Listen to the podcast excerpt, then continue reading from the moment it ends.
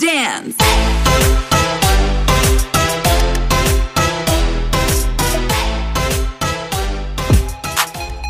Bienvenidos a CB Radio, el podcast en donde el invitado especial eres tú. Hola, ¿cómo están? Bienvenidos a un nuevo episodio aquí en Cuéntame lo Bonito. Estamos con Rubí Antorie y Ade Barrón. ¿Cómo están, chicas? Hola, hola, muy bien, gracias otra vez por haberme invitado. Me- mi- a mí me encanta estar aquí. Es tu casa, es tu casa, mujeres. Igual te mando muchas gracias, aquí andamos. Exacto. Tú también es tu casa. Esto es lo mío, soy yo. Oigan, este, hoy vamos a platicar de un tema no tan bonito. Aquí venimos a contar cosas bonitas. Ay, tu cara, Rubí. Pero bueno, venimos a hablar este, de un tema realmente serio que, como hemos platicado, yo he evadido demasiado, he evadido muchísimas veces, pero está muy sonado ahorita. Esto es el caso de Frida Sofía. Y bueno, no vamos a platicar de Frida Sofía, sino que vamos a hablar de cuántas Fridas no hay por ahí en el mundo. O sea, la verdad es que esto me ha hecho como que buscar la información a las personas correctas que podamos nosotros concu- consultar para que podamos hablar del tema. Pues, ¿ustedes cómo ven todo este rollo? Increíble.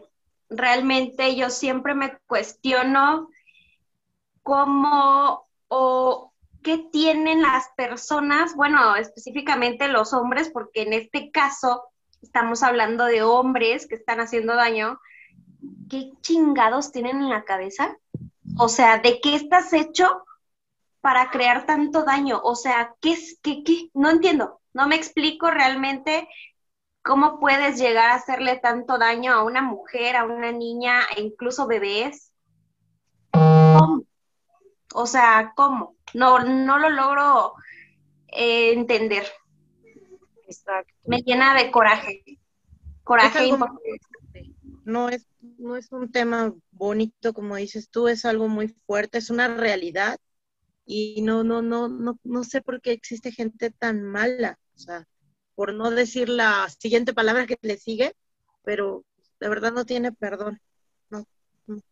Bueno, pero en este caso vamos a tener dos invitadas que nos van a poder asesorar el, el dónde surge, o sea, de dónde viene todo este mal, ah, cómo, cómo trabajarlo, qué es lo que está pasando. Y, y justamente eso dice lo que dice Rubí, ¿no? ¿Por qué o de dónde sale tanto odio? ¿Por qué se les ocurre? ¿Por qué están haciendo esto? ¿Por qué están haciendo tanto daño? Así es que vamos a darle la bienvenida a las invitadas. Ahorita les voy a, a decir quiénes son. Entonces, vamos rápido a recibirlas y regresamos. ¿Sale, vale? Vale. Ok. Pues mejor si me pongo los lentes, porque si no, no voy a ver nada. De primera instancia, les quiero presentar a Adriana Higuera. Ella es amiga mía, pero les quiero hablar. Ella se dedica, ella es terapeuta en biode- biodescodificación, hologramas, teta healing, biomagnetismo, contención emocional y master reiki. O sea, es una mera chingona. En cuestiones emocionales, en cuestiones del corazón, en cuestiones de cosas que traemos arrastrando y que tenemos que sanar, es bueno. Yo se las he recomendado a muchas personas. ¿Cómo estás, Adri? Buenas noches. Muy bien. Feliz de, de poder participar ahora sí, esta vez contigo. Ah, sí, ya, es que ya tenemos planeado así que otro, este, otro episodio. Ya está llegando Cristina. Hola. Vamos a darle la bienvenida a Cristi. Hola, Cristi, ¿cómo estás? Hola, buenas noches. Gracias por la invitación. No, gracias a ti por estar aquí. Estamos presentando a Adriana. ¿Sí ves a todas? No, No, aquí sí no. A ver, ¿pero estás en tu teléfono, Cristi? sí, te veo a ti. Ya, ya las veo. Ah, ok. Bueno, entonces estamos Ya, con Rubí Dantorie, Adriana Higuera y Cristina Flores como especialistas.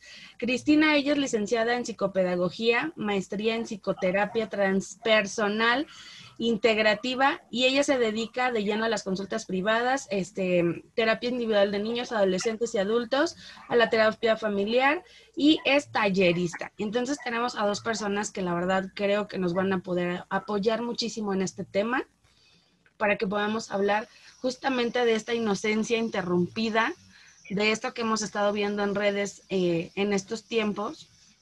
Y, quisiera preguntarles, ah, vamos a empezar con Adriana. Adriana, antes de entrar aquí teníamos así, dimos como una introducción y justamente queremos comprender a lo mejor o entender por qué este monstruo no se puede erradicar, pero sobre todo de dónde viene. O sea, el, la mentalidad de un abusador sexual. Pues la mentalidad es muy compleja, Isa, pero realmente de dónde viene, yo creo que del exceso de confianza de muchos de nosotros hacia los familiares. Tristemente, a veces creemos que nuestro hijo va a estar mejor en manos de un conocido y pues lamentablemente no es así. No es así por experiencia, inclusive experiencia propia, te lo puedo decir, que realmente muchas veces la persona que vive contigo, el abuelo, el tío, el primo, el sobrino, pues son como el lobo. Solamente están esperando un minuto para poder abordar a su víctima. Y pues tristemente a veces las mamás, también los papás, a veces no nos damos cuenta de la segunda intención que trae esta, esta persona. Claro. Cristina, Cristi, tienes, ay Cristina, siento como que te hablo que estoy enojada. ¿Tienes algo que aportarnos a esto?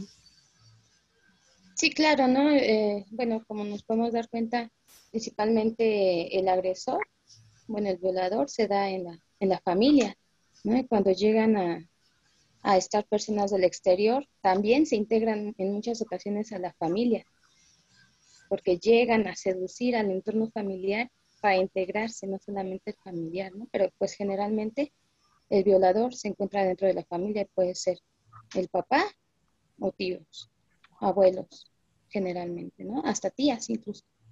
Claro. Rubí y Ade, si tienen alguna duda, alguna intervención, con todo, nada más me hacen así para yo callarme la bocota porque a mí no me callan, ¿eh? Yo estoy poniendo toda la atención del mundo. Así que adelante, adelante. Bueno, a ver, a ver, mujeres, eh, obviamente sabemos de miles de casos de abuso sexual, pero no- justamente vamos a hablar de la infancia, cuando se da en la infancia, porque bueno, hemos sabido que se da a cualquier edad, no hay edad, no hay clase social, no hay alguna característica en especial, se da en muchísimos lados. Lo que yo quiero entender es, siempre el abusador trae arrastrando un abuso sexual o en algún momento de su vida así como que dijo, ay, hoy amanecí con ganas de ser un abusador sexual.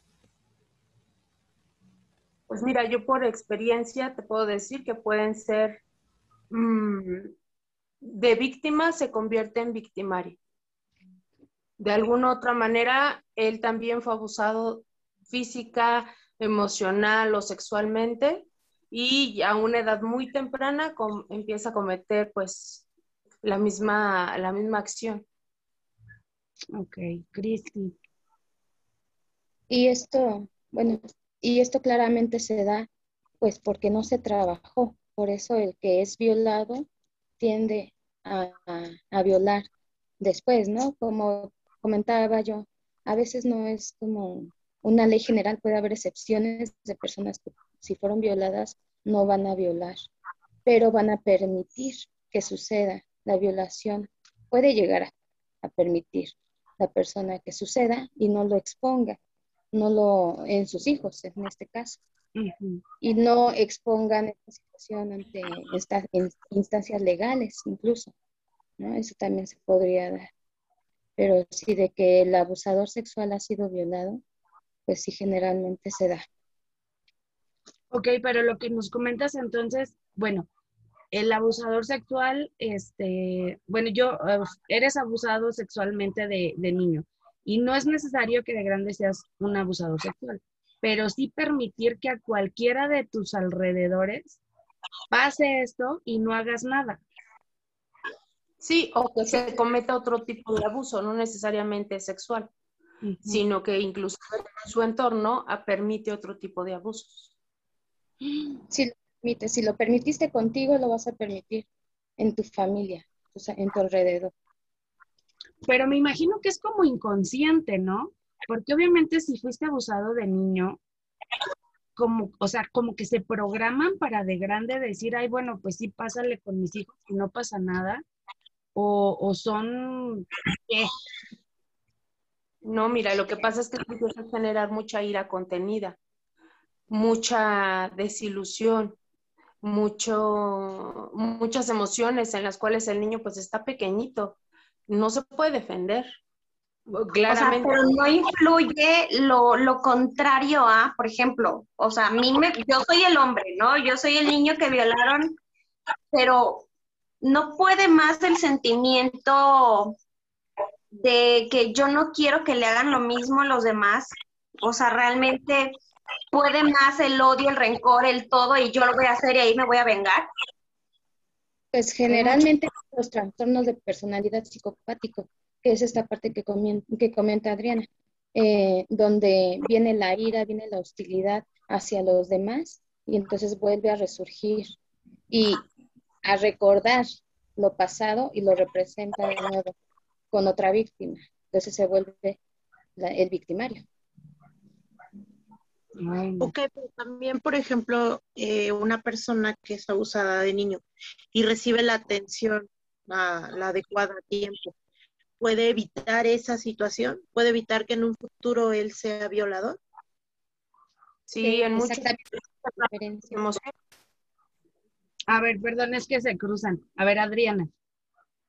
Eh, sí, sí se puede evitar en mucho porque empieza desde muy pequeñito a trabajar con esa ira, Ok. con esa, con esa situación en la cual lo metieron, porque no se metió solo, lo metieron, pero si empieza a trabajarlo desde muy pequeño es mucho más fácil que él ponga límites y que sea más mm, observador hacia las cosas que pasan a su alrededor para que eso no pase con sus propios hijos. Ok, ahora sí, Cris, perdón. Sí, eh, justamente eso, ¿no? Que si es trabajado, entonces sí se puede evitar que sucedan este tipo de acciones en el futuro, ya que se está trabajando con su equilibrio emocional, el comportamiento, como decía Adriana, los límites en él mismo y la contención de la ira, ¿no? Bueno, el equilibrio emocional. Ok, es como tener señales de, bueno, esto ya pasó y ahora eh, son como alertas, ¿no? Como que se despiertan alertas o instintos. Yo siento que son como instintos de esto no está bien, eh, este tipo de comunicación no está bien, este comportamiento no está bien y encender como esos foquitos rojos para proteger a, a los que están a nuestro alrededor. Ahora, quiero preguntarles, eh, le pedí la autorización a varias personas que me escribieron en Instagram porque les platiqué que esto me surgió por todos los mensajes que me llegaron en Instagram referente a la historia que compartimos eh, al caso de Frida Sofía. Entonces, no voy a leer los nombres, obviamente, pero sí lo que, lo que pasó. Me comentaba una chica que ella dice que ella, su abusador nunca la tocó, jamás la tocó físicamente, pero sí veía cómo se masturbaba, sí veía cómo él veía revistas pornográficas. Y entonces lo que quiero yo preguntarles es, el abuso sexual no solamente es físico, también es emocional. O sea, eso también es abuso sexual, porque ella dice, yo me siento mal, ella ya tiene 35 años, yo me siento mal, pero no me siento con el derecho de levantar la voz porque a mí nunca me tocó, nunca tuvo un contacto físico. Entonces, a ver, vamos. Pues no la tocó, pero la expuso a ese impacto visual, porque siendo un niño, pues ciertamente puedes saber lo que es un cuerpo desnudo, pero sin el morbo de lo que viene, el, en lo que viene implícito el, el sexo, como tal, un acto sexual. Entonces el niño es expuesto a un impacto visual tremendo, aunque no lo hayan tocado. Y entonces es abuso sexual de todos modos. Claro. Sí, en este caso lo que él estaba realizando era exhibicionismo, ¿no? Entonces no estaba expuesto como tal a los, a los tocamientos, a una penetración incluso, ¿no? Pero sí estaba exhibiendo, es como la pornografía, ¿no? Tan solo el hecho de, de exhibirse su propio cuerpo sin que los toquen a los pequeños ya es abuso sexual. Todo lo que tenga que ver con su sexualidad, con sus partes íntimas de una persona como víctima o del victimario va a ser abuso, abuso sexual. ¿Y hay secuelas de este tipo de abuso? Claro, son las mismas. La ansiedad.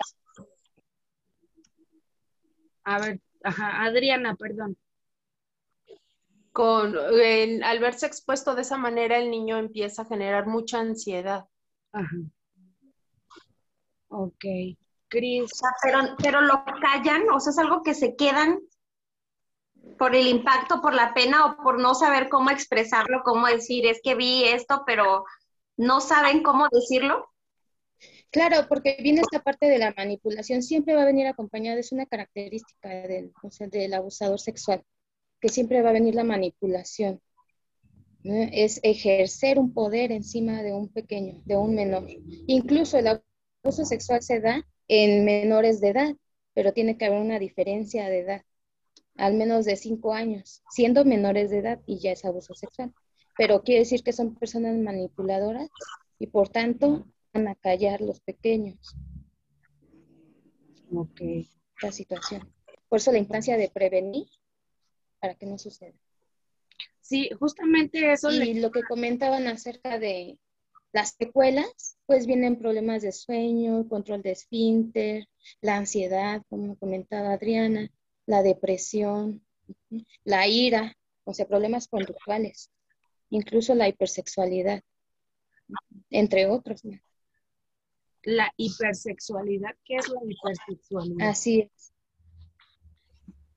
Pues despertar la sexualidad a temprana edad y estar pensando constantemente en cualquier acto sexual, ¿no? O ya sea usar faldas cortas, es exponer su cuerpo a, través de lo que vivieron, de la situación que vivieron de abuso sexual, aunque no haya sido como tal una violación eh, o un tocamiento, en esta parte de solamente de ver al otro, viene esta parte de la hipersexualización y ellos también querer poder mostrar su cuerpo como ellos también lo hacían, sus victimarios. Ok. Eh, en algún momento platicábamos justamente que, bueno, ya hicimos un, un, episodio sobre el abuso sexual, a lo mejor un poquito desde la base de la experiencia, partimos de la experiencia, pero como papás tenemos que tener así como que la antenita, como les decía, es nuestra obligación estar atentos a los cambios emocionales o comportamientos de nuestros hijos si tú tienes un niño que es súper dinámico, súper sonriente y de repente no quiere comer y cosas así, el agresor, como dicen ustedes, siempre va a ejercer violencia emocional. No creo que tanto física, porque la física se nota y sería muy notorio que mientras estuvo al cuidado de alguien, pues, ay, mi este, obviamente, pues pasó algo, ¿no? Pero ¿cuáles son, a ver Adri, cuáles son esos focos emocionales que podemos estar al tanto o, esas señales que nos dan los niños para emocionalmente, para, para poder darnos una idea de que pues está siendo violentado sexualmente? Pues generalmente el niño cambia su conducta, eh, como tú dices, siempre es pues muy sonriente, dinámico, extrovertido y de repente empieza a aislarse con crisis de llanto, con crisis de ansiedad o llega el familiar y el niño no quiere acercarse y muchas veces los papás los forzan.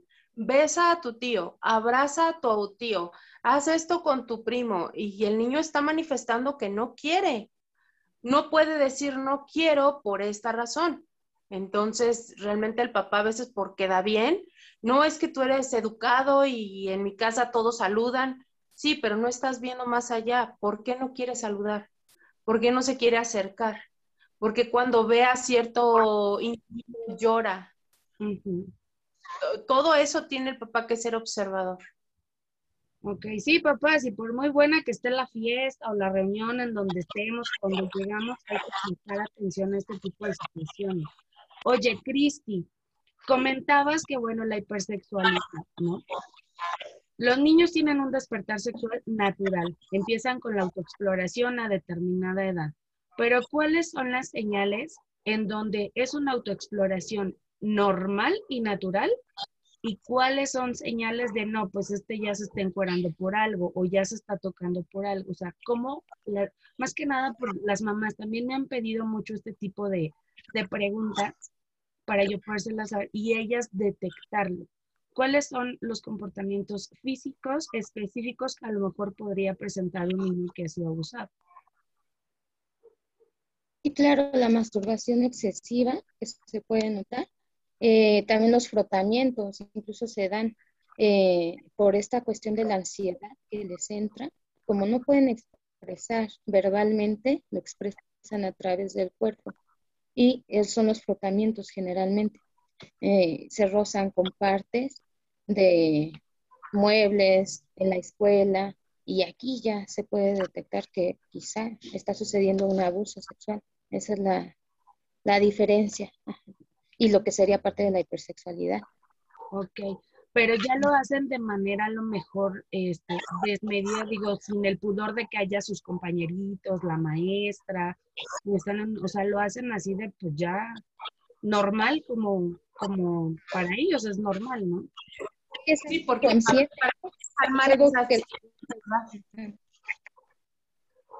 Perdón, otra vez, para ellos el que lo hagan, inclusive donde hay público, o sea, más bien lo que están mm, tratando de sacar es, es, esa ansiedad que están sintiendo en ese momento. Sin importarles, o sea, sin darse cuenta de lo que están haciendo, ¿no? Sí, sí es de forma inconsciente. ¿Y hay algo, bueno, algo diferente entre los niños abusados y las niñas o es lo mismo? No, es igual, es igual. Eh, bueno, yo he sabido de casos, bueno, he tenido casos de pequeñitos que lo hacen y constantemente es en las aulas donde más se dan cuenta. Y los profesores son los que avisan al padre. Y general, hombres y mujeres. Ok. En este caso, Cris, a ver, en ese caso, cuando ya el papá es avisado por, por la mamá, porque discúlpeme lo que voy a decir, pero la verdad es la realidad de las cosas. Cuando eso pasa, que llegamos a la escuela y que está pasando esto, nos hacemos los ofendidos, los humillados, los encabronados y no como creen mi hijo no está Y los papás se niegan a, a, aceptar una, pues no sé si sea una responsabilidad, pero se niegan a ver esta situación. ¿Por qué hay un rechazo de los papás a, estos testimonios de sus maestros?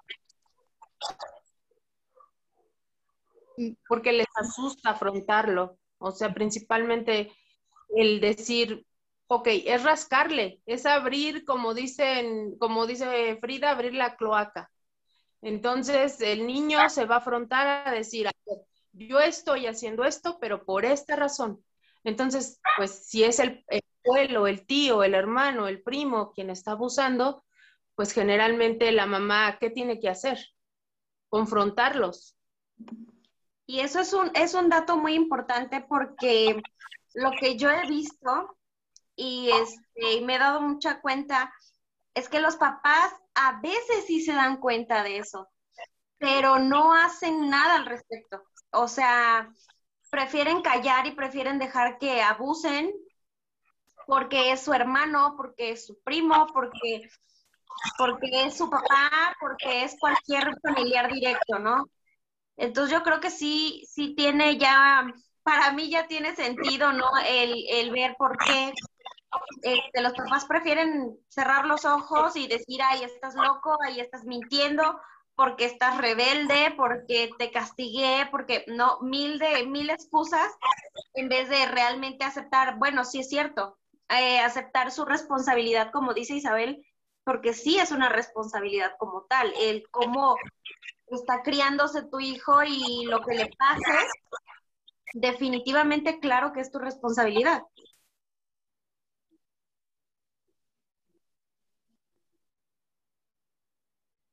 Perdón, Cris, ¿por qué los papás evaden esta responsabilidad? ¿Por qué, ¿Por qué no confían? Yo les decía, los violadores mienten, los niños no. Y tan no mienten que hay esta, esta, este, ¿cómo se dice? Este lenguaje corporal del que ustedes me están hablando, de emociones, de comportamientos, de frotamientos, en donde ya hay que estar muy estúpido para no darse cuenta, ¿no? Pero Claro, ¿por qué los papás lo niegan? Exacto, ¿por qué los papás así como que se hacen ojo de hormiga? Pues mira, porque generalmente el abusador se gana a la familia, lo que comentaba al principio. Esta parte es muy importante. Si es un familiar, hay un lazo ya afectivo, ¿no? Hay una línea consanguínea. Pero aparte, estos familiares suelen vivir con la familia del abusado. El tío vive en la familia, vive en la misma casa. O el papá vive en la misma casa, ¿no? El, el hermano incluso y llegan a ser los más buena onda, los que ayudan más, los que quieren siempre apoyar en las cosas de la casa. Estos son unos datos muy particulares del abusador. Siempre es el que yo tengo tiempo para llevar a tu hija a la escuela. Y entonces hay que prender el foco ahí, ¿no?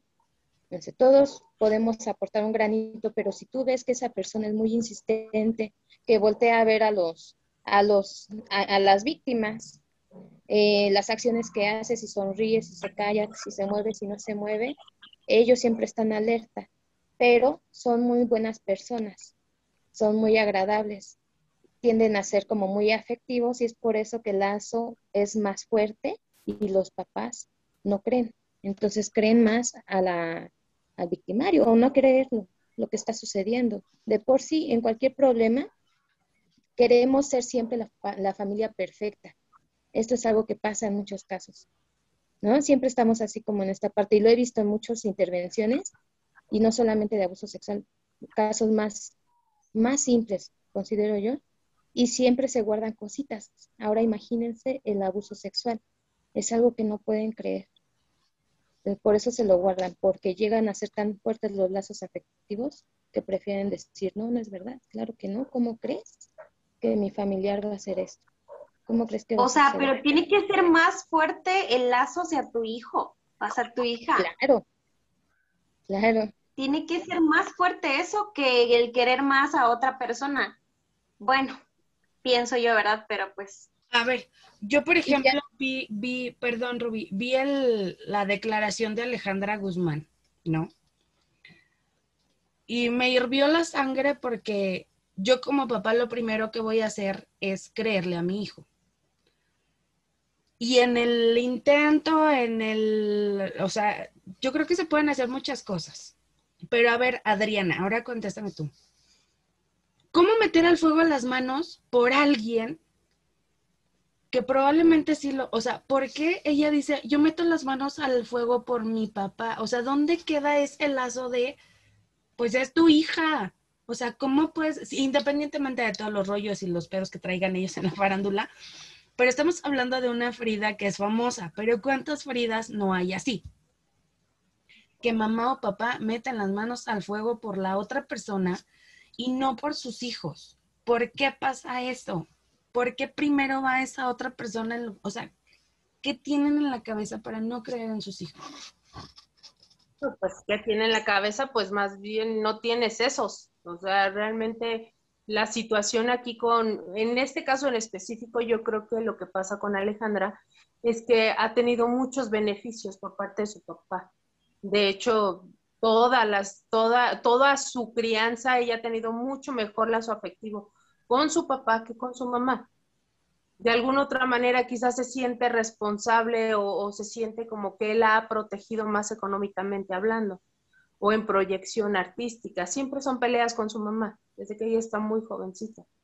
Pero el hecho de que sea tan cobarde, porque pues posteriormente salieron inclusive conversaciones que se filtraron, donde ella también dice que su papá la agarraba de manera no sana y estaba alcoholizada cuando ella estaba dando esa declaración. Entonces, pues qué triste, ¿no? Que por el dinero o porque pues contigo tengo más beneficios, tengo que pues perdonar o hacer como que esto no pasó.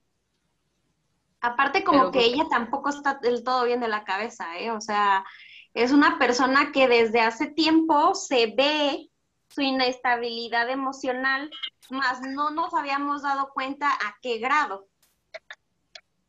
Claro. Pero, también puede suceder esta situación en la que una persona es abusada por, en este caso, no sé, su padre. Y a futuro esta situación simplemente no pasa nada, continúa a lo mejor deja de suceder.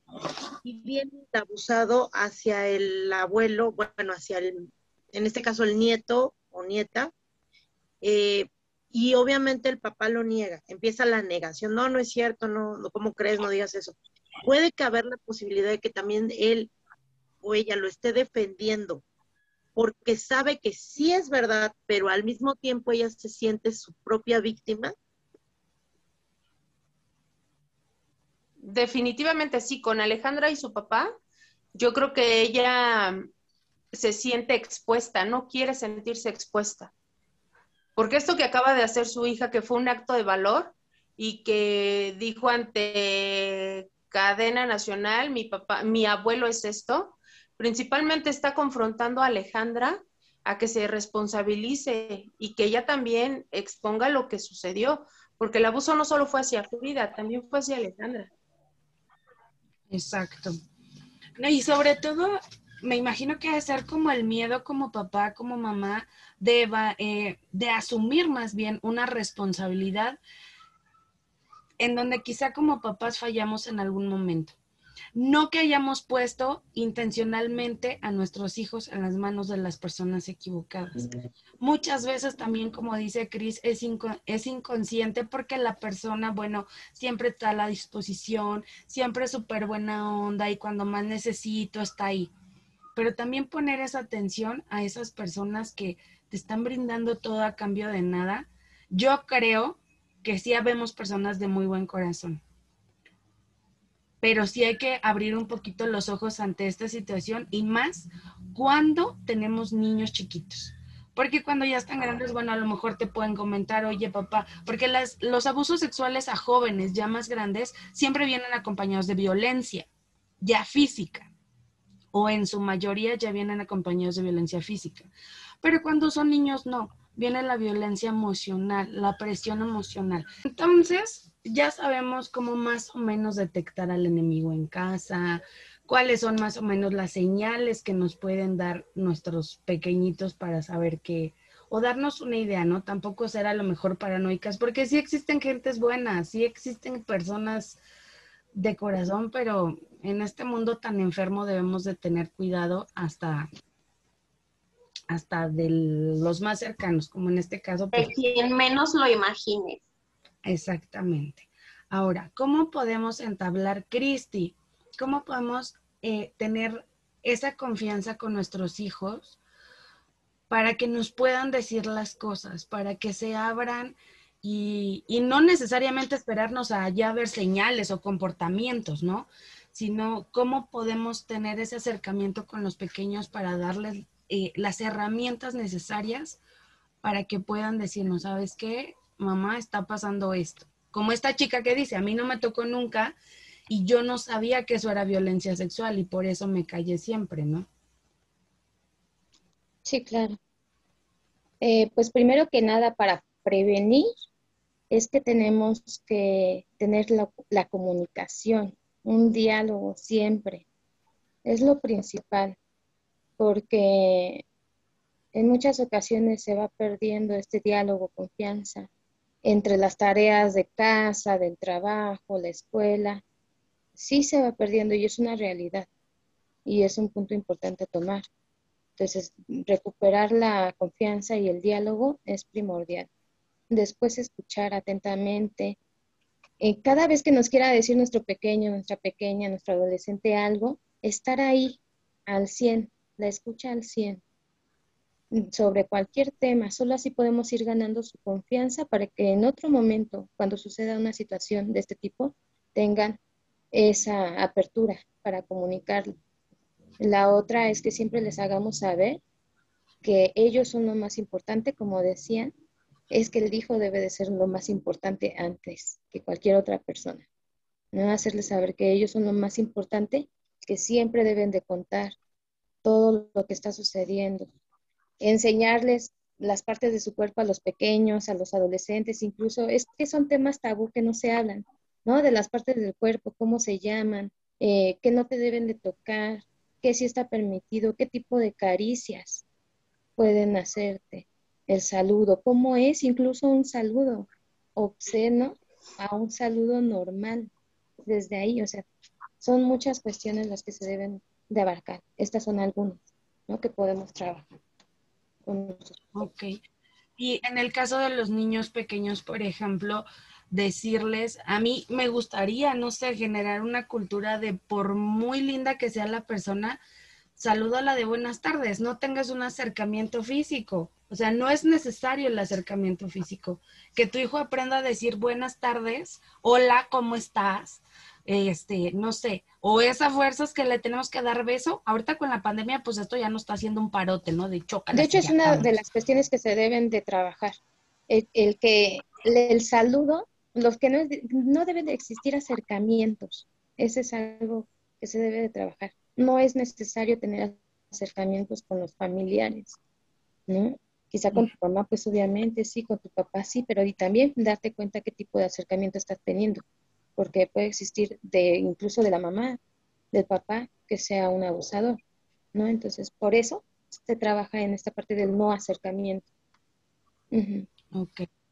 Adri, tú que siempre tienes las palabras más bonitas y más perfectas y más me el alma, ¿cómo le podemos hacer entender a esta sociedad que está de la chingada? No todas, pero cuando llegues a un evento y decir, y que tu hijo no saludó a nadie de beso, pero sí dijo buenas noches, buenas tardes, buenos días, y que todo el mundo, porque sabemos que te van a juzgar, y te van a decir, oye, que tu pinche escuincla, que nada más me dijo hola, que, o sea, maleducado.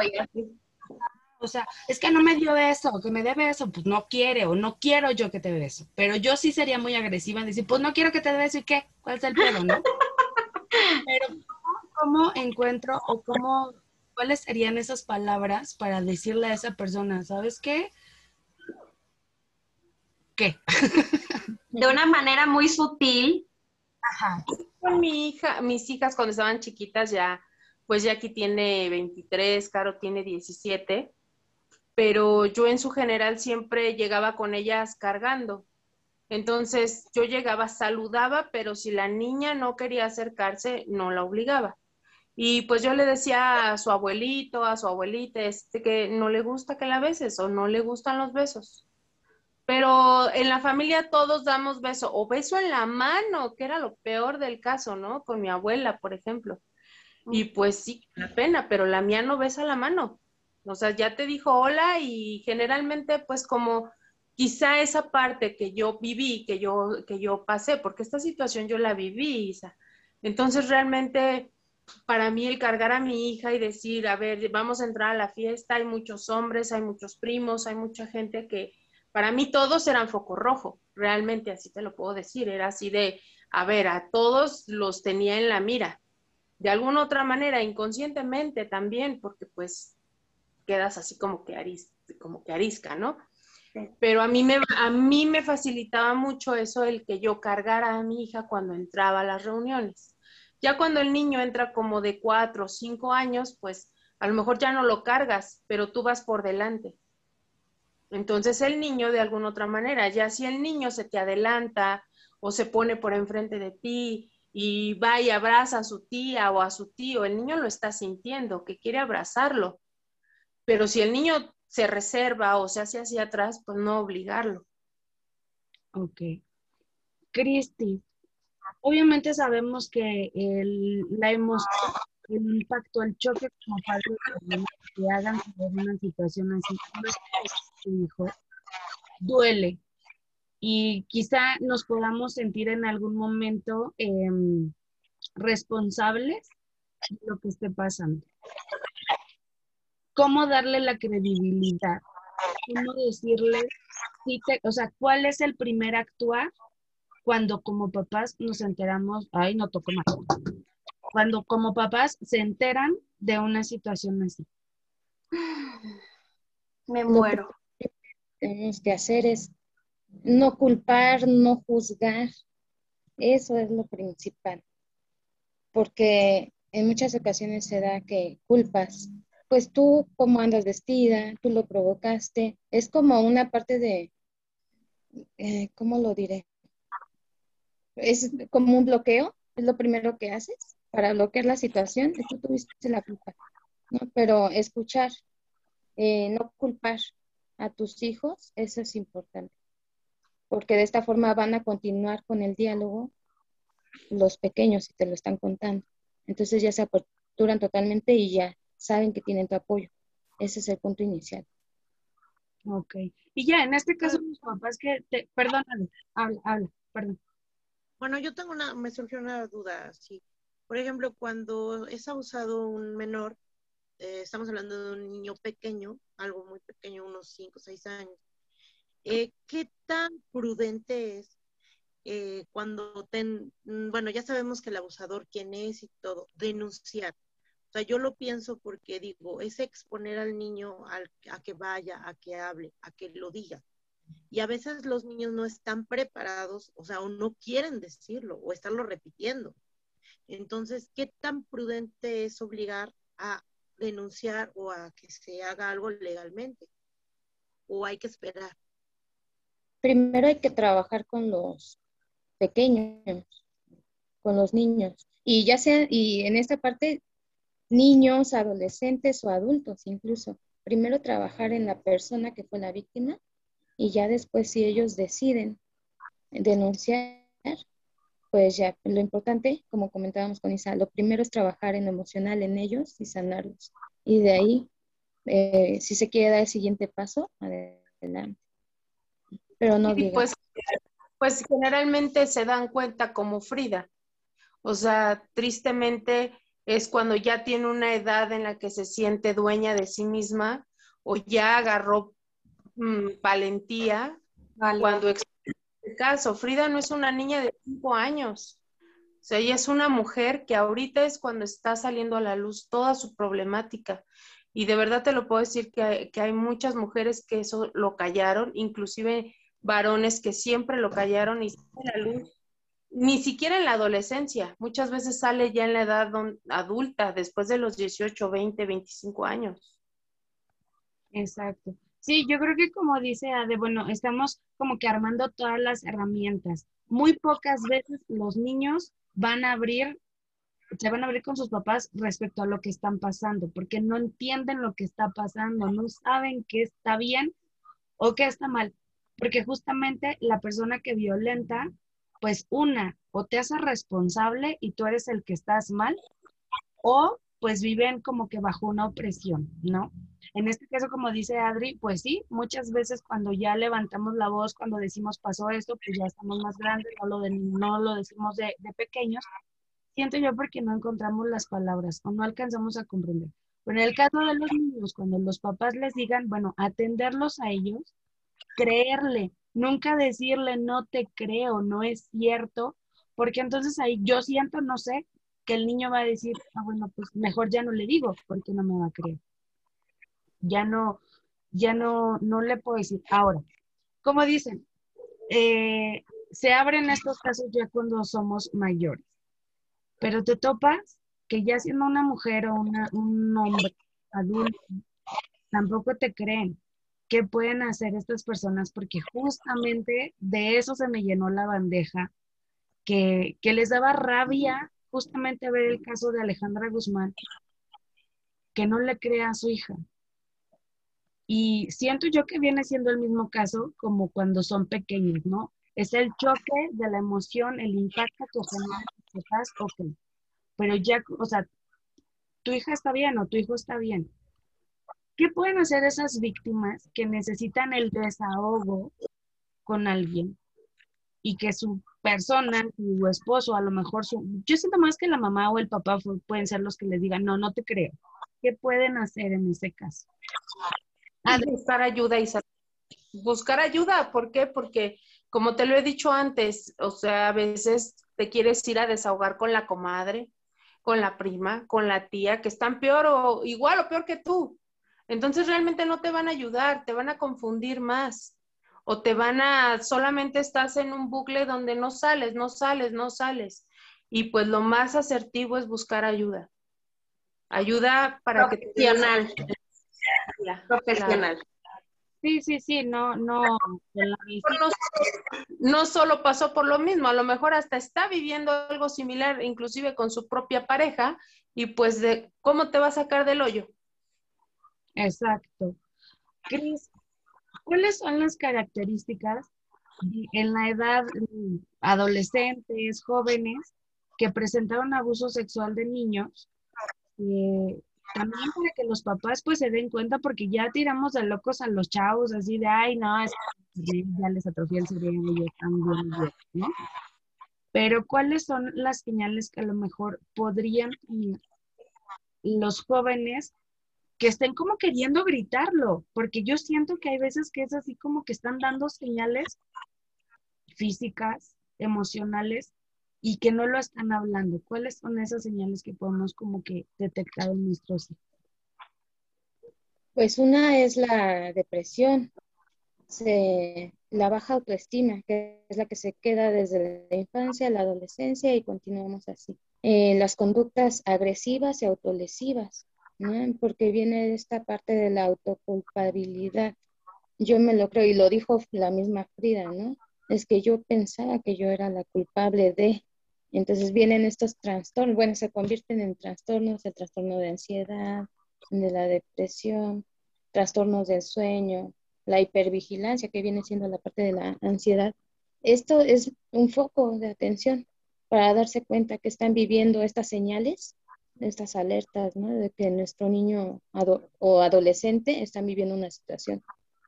Agresiones, ira, hostilidad, eh, que se masturben compulsivamente, incluso los adolescentes, ¿no? Escondidos en sus cuartos. Ujú. La sexualidad precoz, porque viene lo mismo, quiero vivir de nuevo esta situación, porque llega a ser placentero, porque es parte de, de la misma sexualidad. Al final de cuentas, aunque es algo doloroso y traumático, también es una parte que está conjunta al placer. Entonces también vienen esos traumas sexuales, esta exposición a la pornografía constantemente de los adolescentes. Entonces ahí son poquitos que te vas dando cuenta qué situaciones están viviendo y deben de ser varias en conjunto. Claro.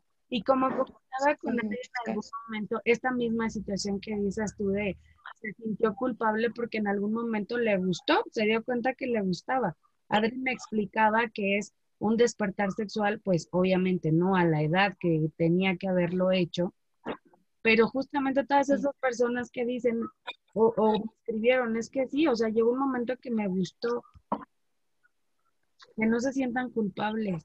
Ustedes no lo pidieron, ustedes no pidieron ni levantaron la voz de, oye, ven, a ver, venme a despertar sexualmente a temprana edad. Y, y viven dentro de una frustración y la culpa, porque sienten mucha culpa. Entonces, ¿cómo podemos sanar esa culpa emocional que traemos, a ver? ¿Cómo podemos darnos cuenta que realmente no somos culpables? Pues yo, por ejemplo, con mis pacientes lo que hago es poner el caso sobre la mesa, que vean la situación desde un modo de espectador, para que observen realmente qué sucedió, dónde no estuvieron involucrados ellos, dónde no fueron ellos los, los causales de que eso se llevara a cabo. Y a mí me ha funcionado muy bien con ellos el hecho de que se vean como en película y vean realmente qué sucedió, cómo sucedió. Ok.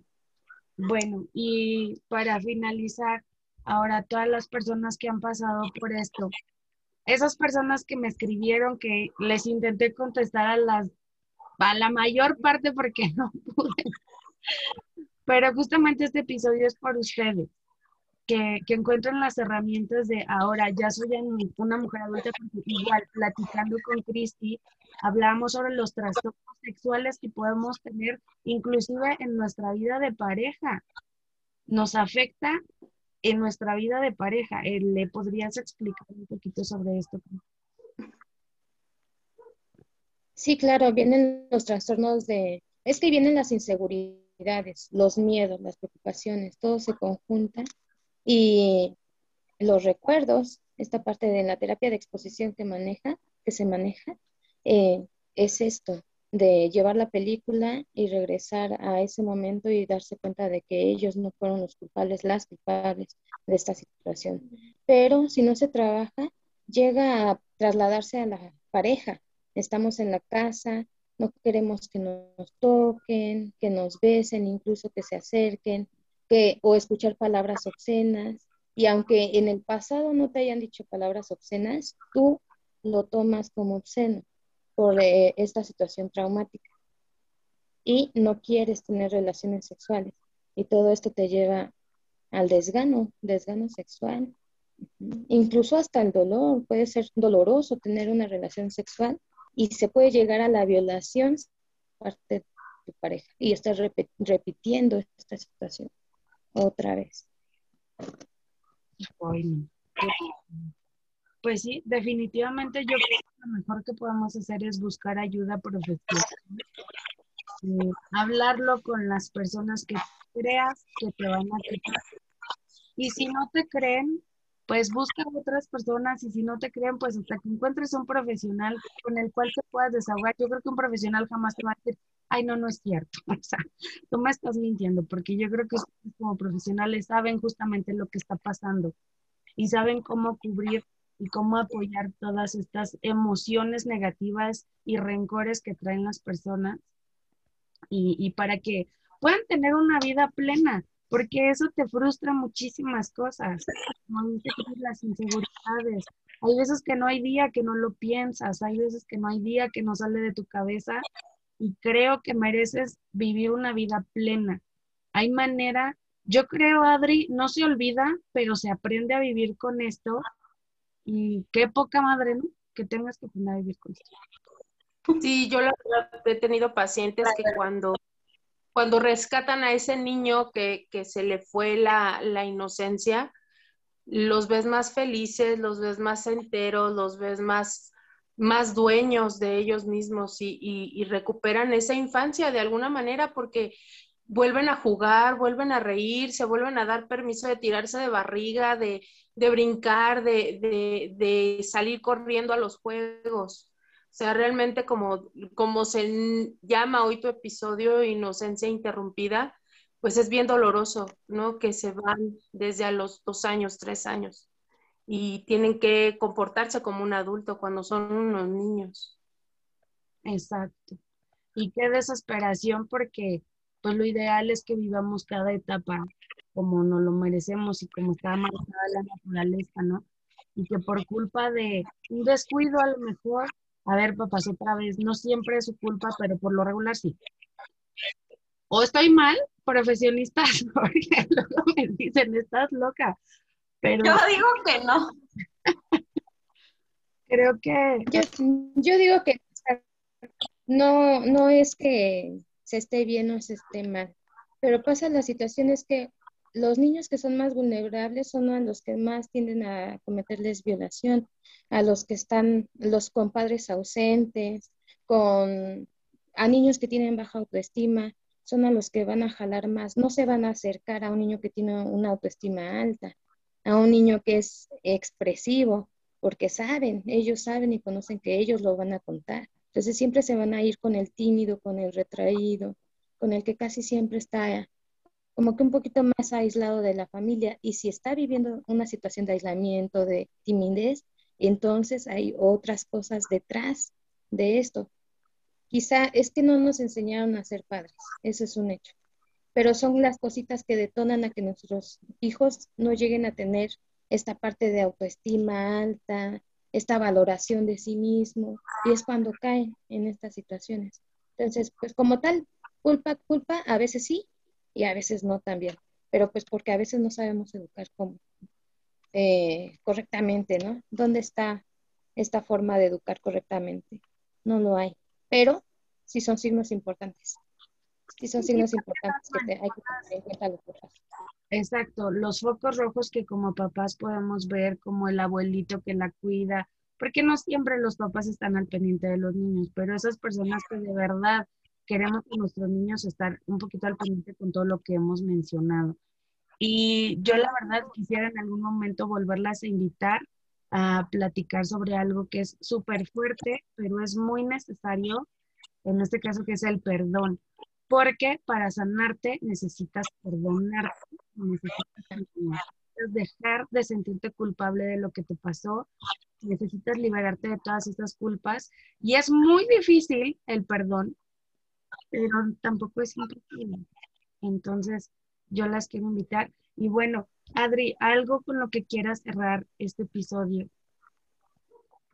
Pues mira que aquí cuando nos damos cuenta que tenemos ya ese valor de decir y de afrontar algo que, que nos ocurrió en la niñez, es el hecho de, más que buscar culpables, Isabel, es el, el liberar esa carga, porque aquí no se trata de, de mamá tuvo la culpa, papá tuvo la culpa, mi, o sea, no.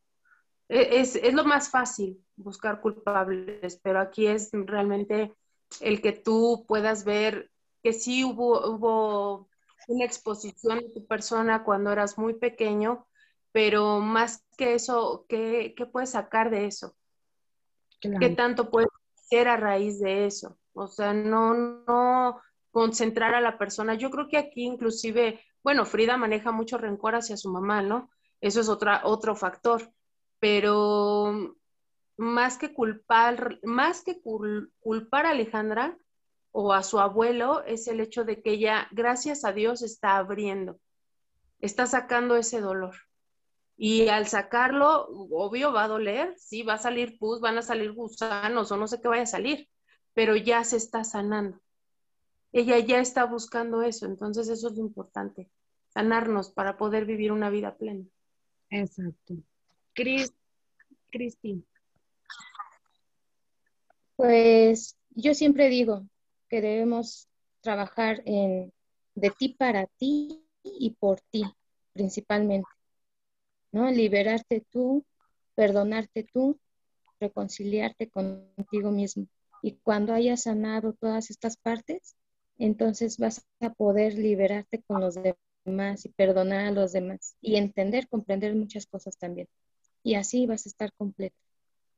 Y eso, que se animen las personas, las personas a trabajar en su proceso, en, este proceso de liberación así y recuperarse necesitas liberarte, necesitas sanarlo y lo vuelvo a repetir, si no tienes la confianza de decírselo a tus papás, porque a lo mejor dices, sí me van a creer, pero tienes como que la duda, busca un profesional. Hay profesionales muy accesibles, este, hablando de dinero, la verdad es que puedes buscar un profesional y abrirte y sanar esta parte de ti, porque te vas a sentir súper liberada cuando lo trabajes, te vas a sentir otra persona y es como que volver a algo que quieras aportar.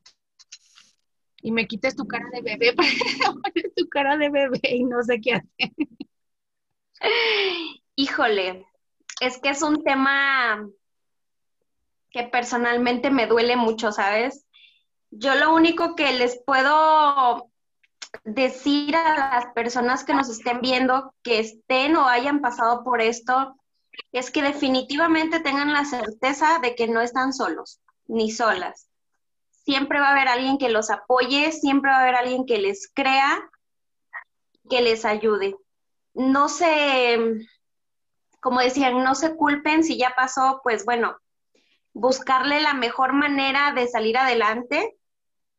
Y, y como papás, como mamá, bueno, yo hablo como mamá, cuiden pero, o sea, exageradamente, si es posible, a sus hijos, a las niñas, porque desafortunadamente vivimos en, un, en una época demasiado cruel, demasiado fea, y es mejor desconfiar y cuidar que pues lamentarse, ¿no? Y, y, y arruinarle la vida a, los, a las niñas, a los niños, porque pues es eso, arruinarles la vida, aunque, aunque sanes, aunque lleves un proceso, aunque yo creo que es algo que jamás vas a poder olvidar y que siempre te va a doler. Yo creo que siempre te va a doler el simple hecho de recordarlo, o tal vez no, pero mejor buscar la mejor manera de, de, vivir, ¿no? De, de, pues de no confiarse de nadie, ¿no? Es mejor y que las niñas y los niños estén a salvo y que criemos una buena próxima generación. Porque definitivamente esta que hay es de las peores, pero la próxima, la que viene, procuremos que sea mejor. Es. Sí, definitivo. A ver, ¿quieres concluir? Pues mira, la verdad es un tema bastante fuerte, sí, como dices, duele porque son niños y, y, duele, pero a final de cuentas yo lo único que puedo decir es que como papá, como mamá, te fijes, prevengas, como dices, no los obligues a saludar al tío, al abuelo y de besito y abrázalo. Y, o sea, desgraciadamente, digo, a mí me, me criaron de esa forma, yo tenía que saludar a, a mi familia así. Entonces, si los niños no quieren, no y ya y no obligarlos. Y sobre todo, yo diría algo muy importante, son tus hijos, ve su inocencia, créeles. Cuando te digan una cosa, créeles, antes que a cualquier persona, porque son tus hijos, porque son unas criaturas inocentes que no tendrían por qué mentir. No hay razón. Bueno, pues Adri, danos tus redes sociales para que la gente que quiera consultarte pues te pueda buscar, dónde te pueden encontrar. Eh, pues nada más tengo mi Facebook, hermosa. Realmente no tengo muchas redes sociales, pero mi teléfono, mi teléfono 55 44 48 01 12 y pues aquí estoy para servirles. Muchísimas gracias por estar aquí, Cristi. Tus redes sociales. Igual que Adri, solamente manejo Facebook. y es eh, psicoterapeuta Cristina Flores. Mi teléfono es 56, 56 18 60 07 52. Pues muchísimas gracias a todas y a todos los que nos acompañan el día de hoy les acabo de dar a lo mejor dos números, guárdenlos, no saben en qué momento los podemos necesitar. si, no, si no puedes abrirte con nadie de tu familia, aquí hay dos números a los cuales puedes recurrir y poder sanar todo esto. Y no olvidemos nunca que es nuestra responsabilidad como papás estar al pendiente de nuestros hijos para que estas cosas no pasen. Lo importante es prevenir, no solucionar, porque ya con una solución pues tienen muchas consecuencias. Entonces, vámonos. Muchas gracias por estar aquí en Cuéntame lo Bonito, que hoy creo y espero que les haya gustado y les haya dejado un poquito de conocimiento sobre lo que podemos hacer como papás. Y mucho gusto. Ay. Un besote. Gracias. Hasta luego. Cuídense. Bye. Bye. Bye.